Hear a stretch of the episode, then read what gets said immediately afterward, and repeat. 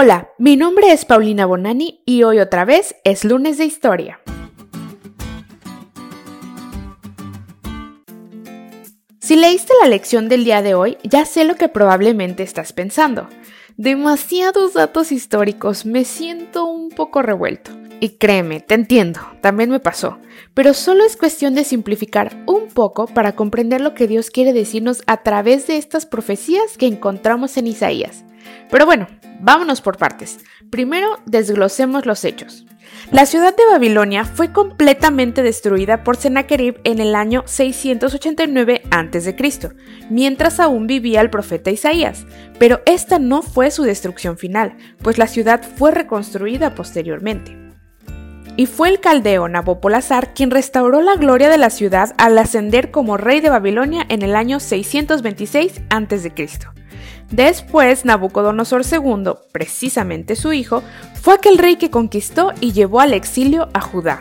Paréntesis importante. Ante todo esto, hay que comprender claramente que Dios es quien siempre tuvo y ha tenido el control total de todo lo que sucede en la historia de este mundo, pues Él y solo Él es quien a través de su voluntad y providencia utiliza diferentes elementos para que su palabra se cumpla. Bueno, puntualizado esto, prosigamos.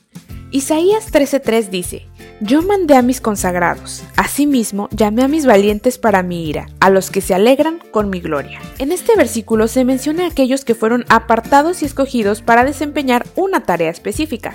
A los asirios, a los babilonios y más tarde a los medos y persas se les ordenó que cumplieran una tarea divinamente designada en la puesta en escena de la historia mundial. Y tanto Asiria como Babilonia fueron orgullosas y arrogantes ejecutando el gran poder que les había sido concedido por el cielo. El versículo 17 de este capítulo dice, He aquí que yo despierto contra ellos a los medos, que no se ocuparán de la plata ni codiciarán oro.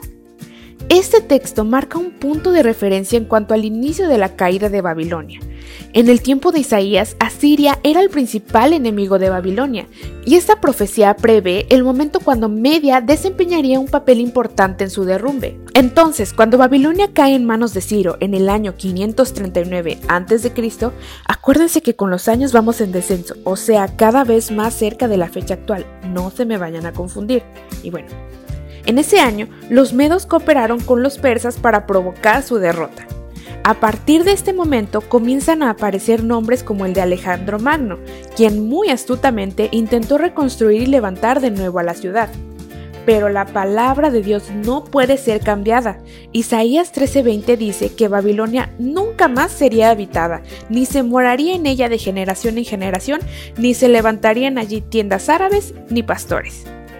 Y es aquí donde vemos lo impresionante que es el don profético y su cumplimiento, porque desde que Babilonia fue destruida en la antigüedad, su lugar no ha sido habitado de nuevo. El paso de los años y los siglos han sido testigos de la precisión de la profecía de Isaías, pues al día de hoy solo quedan ruinas de aquella civilización que en su tiempo fue extremadamente poderosa. Imagínate qué ridículas e imposibles han de haber sonado las palabras de Isaías en ese tiempo. Pero no nos confiemos. También nosotros hoy debemos tener cuidado de no ser necios ni orgullosos.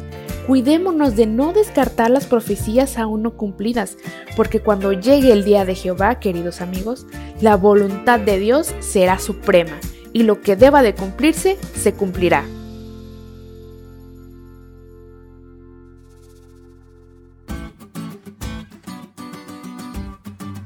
¿Te diste cuenta lo cool que estuvo la lección? No te olvides de leerla y de compartir este podcast. Es todo por hoy, pero mañana tendremos otra oportunidad de estudiar juntos.